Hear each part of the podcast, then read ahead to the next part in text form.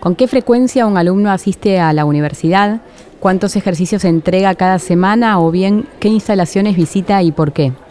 Universidades del Reino Unido, como la pública de Nottingham Trent, ya utilizan la tecnología para evitar la deserción de los alumnos, en particular durante el primer año de cursada. Si no les importa nada, sos un número, suelen decir los desencantados con un servicio o con un establecimiento de cualquier tipo. Pero si se pudiera hacer más que eso, ¿qué pasaría, por ejemplo, si gracias a la tecnología la universidad pudiera sugerirme mis horarios de cursada predilectos según mi disponibilidad? o compartirme playlist a medida para escuchar mientras preparo una entrega o adecuar mis fechas de examen según mis compromisos sociales. Los datos están en todos lados. Hoy nuestro smartphone funciona como un sensor que hace las veces de GPS y establece en dónde estamos en cada momento del día, cuánto tiempo pasamos en cada lugar y cómo nos movemos de un lado al otro. Un like en una red social o una búsqueda en un e-commerce ya establece cuál podría ser nuestra próxima compra. Al mismo tiempo, la aplicación que utilizamos para escuchar música nos recomienda de manera espontánea nuevos temas o artistas que podrían gustarnos y la aplicación de series y películas hace lo mismo con los últimos estrenos. Pero ¿hasta dónde se puede conocer a una persona solo por la información que emite? Algunos especialistas establecen que los datos serán el petróleo del siglo XXI. Pero ¿es realmente así?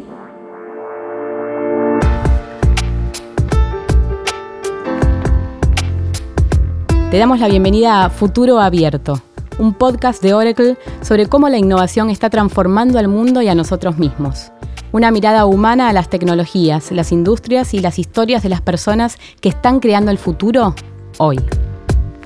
Soy Martina Rúa, periodista especializada en tecnología e innovación y los voy a acompañar para conocer a fondo cómo la tecnología está potenciando a la humanidad, los mitos, sus beneficios y sus desafíos todo de la mano de aquellos que ya se adelantaron a esta curva.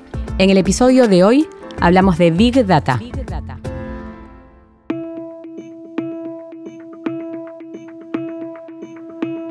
Cualquier definición de Big Data la vamos a querer cambiar dentro de 15 minutos. Entonces, me hace acordar a los adolescentes que dicen que no se bañan porque después se van a ensuciar de vuelta. Para nosotros dentro quizás del espacio startup, Big Data es simplemente el problema que uno tiene para manejar una gran cantidad de datos. Se estima que en los dos últimos años la humanidad produjo más datos que en toda su historia previa. Lo asegura Walter Sosa Escudero en su libro Big Data, un breve manual para conocer la ciencia de datos que ya invadió nuestras vidas. Hoy, Big Data se posiciona como una ciencia que tiene sus propios especialistas, los Data Scientists que tienen la tarea de crear y aplicar procesos y sistemas para extraer conocimiento o provocar un mejor entendimiento de los miles de millones de datos que los seres humanos generamos a diario, con objetivos de todo tipo, desde hacer más eficiente un negocio o segmentar y personalizar experiencias. Como profesor a tiempo completo de la Universidad de San Andrés e investigador principal del CONICET, Walter nos ayuda a entender de qué hablamos cuando hablamos de Big Data. Me parece que es un fenómeno de datos masivos que tiene que ver con interactuar espontáneamente con cosas que están interconectadas. Entonces, esta revolución, si es que tiene, la, palabra no le queda grande, es de datos, pero de cierto tipo de datos. O sea, lo, que está clarísimo es que no es más de lo mismo. No es que ahora tenemos encuestas más grandes o experimentos con más sujetos experimentales, sino que son datos que son un montón, son muy rápidos, pero que están mediados, entre muchas comillas, por interactuar con cosas. Mm. Y de lo cual se deduce que están mediados por no interactuar con cosas. Entonces, eso es lo que complica la cosa. ¿Todos los datos existentes son parte del universo de Big Data? Sí, sí, sí, sí, sí, sí. Eh, te diría que, por eso te digo, el fenómeno más que con la masividad tiene que ver con la forma en la cual esos datos son generados. O sea, a diferencia de una encuesta tradicional, de esas que todavía existen por teléfono de línea, mm. Eh, no hay nadie que te pregunte explícitamente si querés ser parte de una encuesta. Entonces, em, cuando vos decidiste utilizar el teléfono celular, es como que accediste a ser parte de una mega encuesta en tiempo continuo. Sí. Con todas las limitaciones y las ventajas que tiene eso. Pero, ¿qué posibilidades nos brinda el Big Data? ¿Qué es lo que podemos hacer en la práctica una vez que accedemos al universo de información? O sea, me parece que lo que ha pasado ahora es encontramos un montón de datos y es medio natural que en esta etapa lo que estamos haciendo es ver qué es lo que esos datos están intentando decir, con todas las ventajas y las desventajas de confiar en los datos. O sea, si vos no tenés una pregunta concreta, los datos te dicen lo que vos tenés de escuchar. Entonces todavía estamos en una etapa, si se quiere, muy inductiva, muy descriptiva, muy de encontrar patrones. Entonces, em, de ese punto de vista, te diría que, que lo que podemos hacer con los datos es eso, ¿no?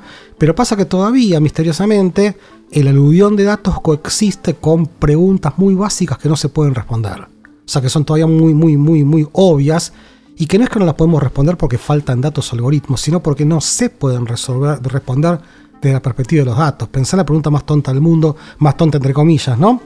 Eh, ¿Cuánto va a estar el dólar de acá a tres días? Eh, o sea, por más datos y algoritmos que yo te regale, olvídate, no, no, no, no existe forma de pensar está esa pregunta. Está lo humano mediando que ahí ya no sabemos. Exactamente, está, está los humanos mediando, porque no es un humano, sino un humano interactuando con otro. Claro. Entonces, en definitiva, preguntas muy, muy, muy, muy profundas, como por ejemplo, Em, qué va a pasar con el dólar, eh, qué va a pasar con las elecciones, qué pasa si en vez de hacer esto hago lo otro. Mm. Son preguntas en donde obviamente que tienen un componente de datos, pero la inabarcabilidad de esas preguntas no tiene que ver fundamentalmente ni con la falta de información ni con la falta de algoritmos.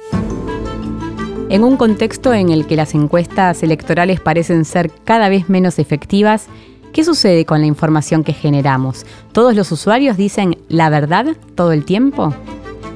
Yo me dedico a la estadística y en la estadística tenemos una frase que dice, a problemas simples, estadísticas simples, a problemas complejos, estadísticas complejas. O sea, en mm. definitiva, em, ¿qué quiero decir con esto? Si vos cargas tu edad en años y tenés 30 años, em, aparece 30, y si a alguien se le ocurre cargarla en meses, em, va a cargar 30 por 12, ¿está bien? Eh, y, eso no es mala intención, es error, pero la estadística está bastante preparada para lidiar con esos errores, ¿está bien? Entonces, eh, me parece que eso de la mala intención, de los errores, es algo que es relativamente fácil de lidiar. O sea, ahí los algoritmos son bastante potentes para darse cuenta cuando es que vos eh, eh, estás respondiendo una pregunta en forma honesta o cuando en forma deshonesta. Pero obviamente lo, que sí es cierto, lo que está sugiriendo, es que uno no debería tomar los datos de una manera tan trivial. ¿Hay alguna industria que vaya a ser más impactada que otra o esto es completamente horizontal a todas? Así como están las cosas, es horizontal a todas. Y yo agregaría más que a las industrias, a los sectores, porque esto me parece que Big Data es un fenómeno que está afectando a toda la sociedad. Entonces no se me ocurre que hay un sector que es más obvio que eh, se vaya a beneficiar que otros. Tal vez es una pregunta un poco más genérica, que hay, hay, sectores eh, o, ramas del conocimiento que tenían más dificultades en conseguir datos y esto resulta que abre un, camino nuevo, ¿está bien? Pero yo te diría que en términos relativos son todos los sectores. La eficiencia de procesos gracias al uso de Big Data en empresas, gobiernos y organizaciones es evidente. Pero ¿qué sucede con nosotros, los ciudadanos de a pie? ¿Somos conscientes de que cada interacción está generando esa información? ¿Tendríamos que ser más conscientes o cuál es nuestro rol? ¿Cuál, es nuestro rol? Em, o cuál debería en todo caso, ¿no? Mm. Yo lo que no haría es tener una postura extrema. ¿Está? Eh, somos conscientes, sí, pero somos conscientes de los problemas, pero también somos conscientes de las ventajas. O sea, ¿qué quiero decir con esto? ¿no? Em, ninguna tecnología viene sin contraindicaciones. ¿no? Los remedios, los rayos X, eh, cualquier cosa viene, viene con una letrita chiquitita.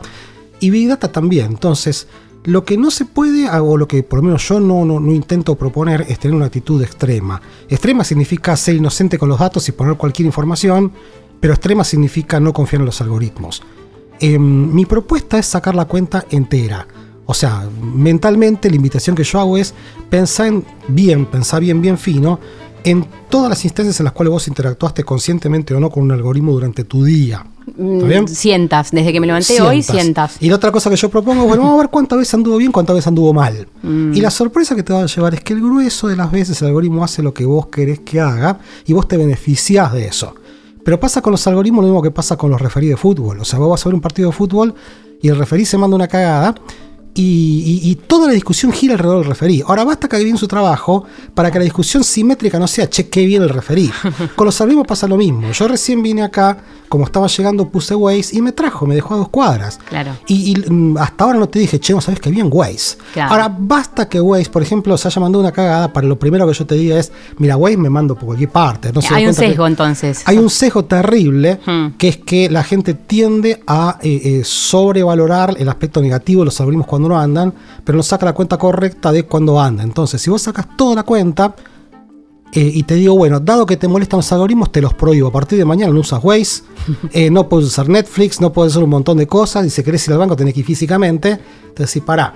Si insisto, la única forma de que vos no tengas problemas con un vuelo es no volar. Esa es la única forma de evitar accidentes aéreos.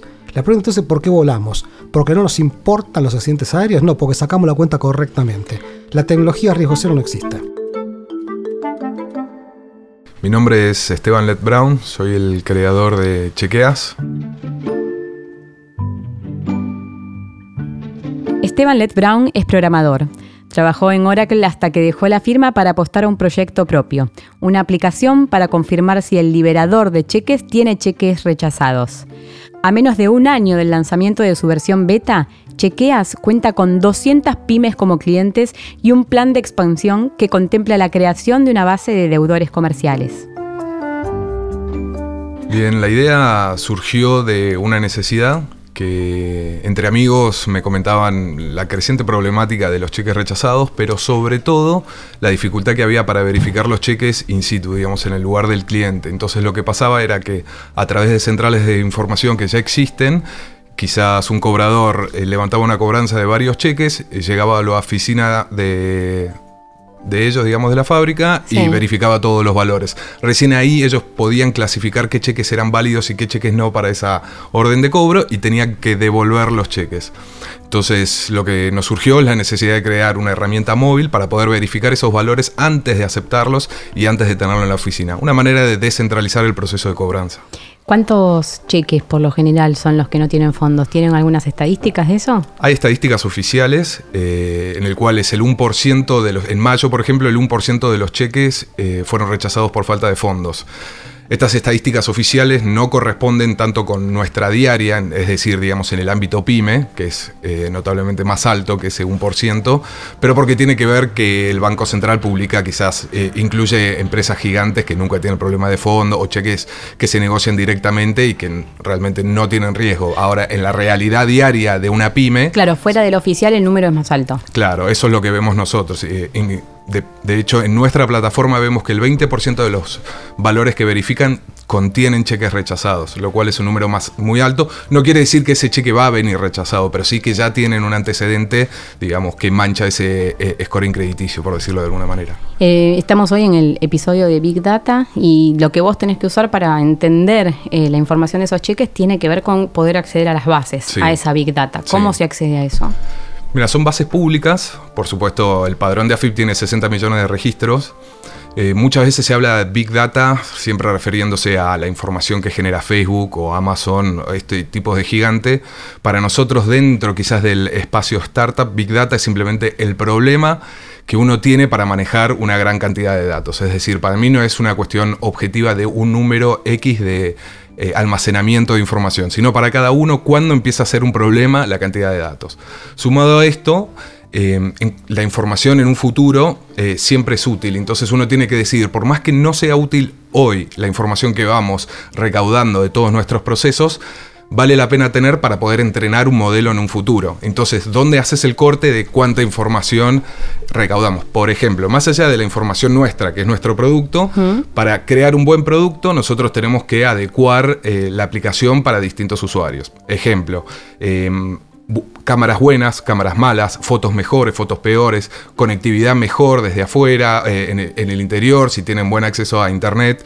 Entonces, uno podría recaudar todos estos datos para tratar de ofrecerle la mejor experiencia al cliente. ¿no? Entonces nosotros dividimos la información en dos temas. Uno, que si nosotros vendemos, entre comillas, el acceso a una información pública, pero por otro lado, necesitamos recaudar información para poder ofrecer una experiencia mejor para nuestros clientes, digamos. ¿Y el servicio eh, es 100% confiable o a veces la pifia? ¿Tenés un porcentaje que a veces no, lo lee bien? Y sí, pero cuando arrancamos nosotros detectábamos, no sé, el 75%, era un número realmente bajo, teníamos muy poca base de datos para ir alimentando nuestro modelo de reconocimiento y hoy me animo a decir que estamos en el 90 y pico. Entonces, ah, altísimo. A, a medida que vamos incorporando cada vez más imágenes y podemos alimentar más nuestro modelo de reconocimiento. Eh, eso es un valor que, digamos, es información que, no la tienen todos, ¿no? Entonces nuestra manera de diferenciar es, ya tenemos las bases eh, entrenadas, ya tenemos un, mejor porcentaje de detección de cheques, porque a veces las fuentes de los cheques no son las típicas o comunes. Hay algunos cheques que tienen fuentes bastante raras y para detectar nos vino muy bien ir entrenando nuestro modelo. Cuando hablas de, fuentes eh, o de bases más entrenadas, ¿qué quiere decir? ¿Que tienen inteligencia el sistema que va aprendiendo de sí mismo? Claro, hay, dos temas, ¿no? Una cosa, si sacas una foto fuera de foco y bueno, no podemos hacer gran cosa, pero después las fotos buenas, a veces las vemos que no la reconoció bien, ¿por qué? Porque la fuente de tal banco del cheque, digamos, eh, la tipografía me refiero con fuente, ¿no? La tipografía es algo o muy antigua o muy compleja y el 8 no tiene el espacio arriba, entonces dependiendo de los caracteres, nosotros después podemos decir que esta, este carácter era este y volver a alimentar nuestro proceso que identifica, digamos, el quit en los cheques. Eh, ¿Qué tan simple o complejo es ser emprendedor de Big Data en Argentina?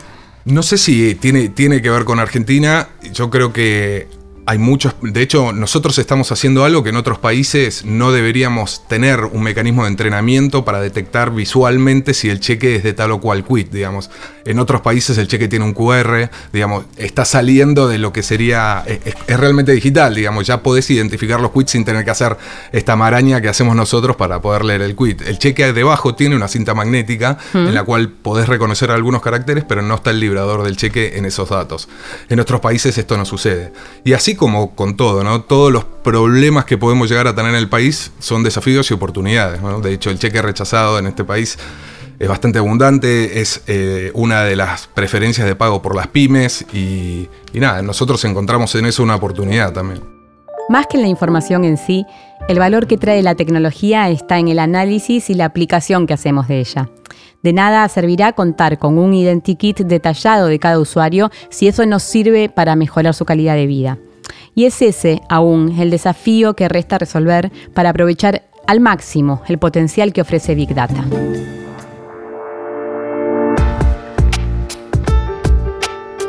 Llegamos al final de Futuro Abierto, el podcast de Oracle en el que te invitamos a compartir una mirada más humana a las tecnologías junto a los especialistas más prestigiosos del país.